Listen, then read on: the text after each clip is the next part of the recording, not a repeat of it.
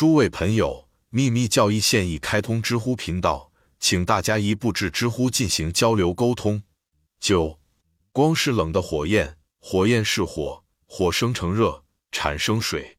伟大母亲的生命之水，混乱 A A，一定要记住，诗节中使用的光、火和火焰等词，是原译者采用自古老的火哲学家的词汇表。以便更好地表达原文中使用的古老术语和符号的含义，否则，对于一个欧洲读者来说，他们将是完全无法理解的。但是对于神秘学的研究者而言，使用的术语已足够清晰。所有这些光、火焰、热、冷、火、热、水和生命之水，在我们的层面上都是后代，或者现代物理学家会说，与电有关。强有力的文字。和更强大的象征，同样神圣的后代的神圣生成器，火创造者、保护者和破坏者，光我们神圣祖先的本质，火焰事物的心灵，电是生物的最上层的生命，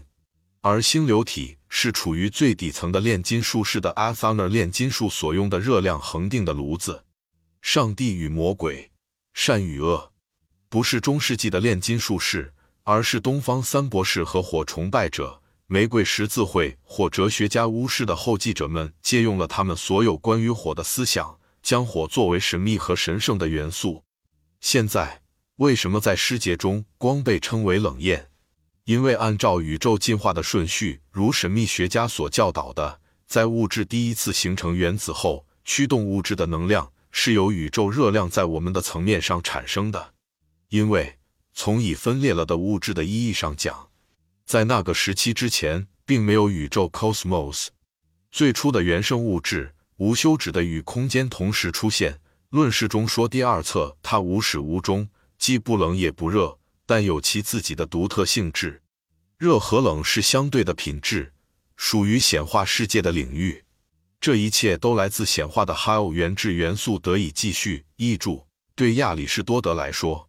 海鸥是由四种元素组成的火、水、空气和土，但这些元素并不被认为是纯物质，因为物质和形式存在于热、湿、干和冷的组合中，所以一切都是元素组合在一起形成的。在其绝对潜伏状态时，被描述为冰冷的处女；而被唤醒为生命时，称为母亲。古代的西方宇宙神话说，起初只有冷物。那是父亲和肥沃的泥浆母亲，建构宇宙的粗糙物质 Elas 或原质 Hell，从中不知不觉中呈现出世俗蛇物质伊西斯。卷一，第一百四十六页。然后原基物质在它从不显现的层面中浮现出来，在 Farhad 的推动下被唤醒行动的兴奋之前，只是一种冷光，无色的、无形、无味，没有任何品质和外观。即使如此，他的头生子四个儿子是一变成七十体，他们的资质和名字被古代的东方神秘学家称为七个原始力量中心中的四个或原子，后来发展成众多的宇宙元素，现在分裂成科学所知的七十个左右的亚元素。最初的 Diane Chohans 以超越人类精神和智力水平的独立存有实体的四个原始天性是所谓的缺乏更好的措辞。Akasic 阿卡西，Ether 无形，Water 一稀薄和 Fire 一炽热，用真正的神秘学的术语回答对气体的科学定义，从而向神秘学家和外行传达一个明确的概念：必须被定义为富氢、富氧、含氢氧的和含臭氧的臭氧的，或者可能是消臭氧 （Nitroozonic）。后一种强大的效力或气体，在神秘学中是超感觉的。目前还是原子物质，在更极度分化的物质层面上激发时是最有效和最活跃的。派阿尔法柔超越范畴之外，以上每一个，而且还有更多的，很可能都是化学中缺失环节。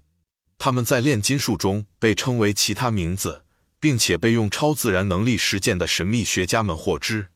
正是通过星体精神世界的之火，以某种方式混合和重组或分离元素。才产生了众多的现象。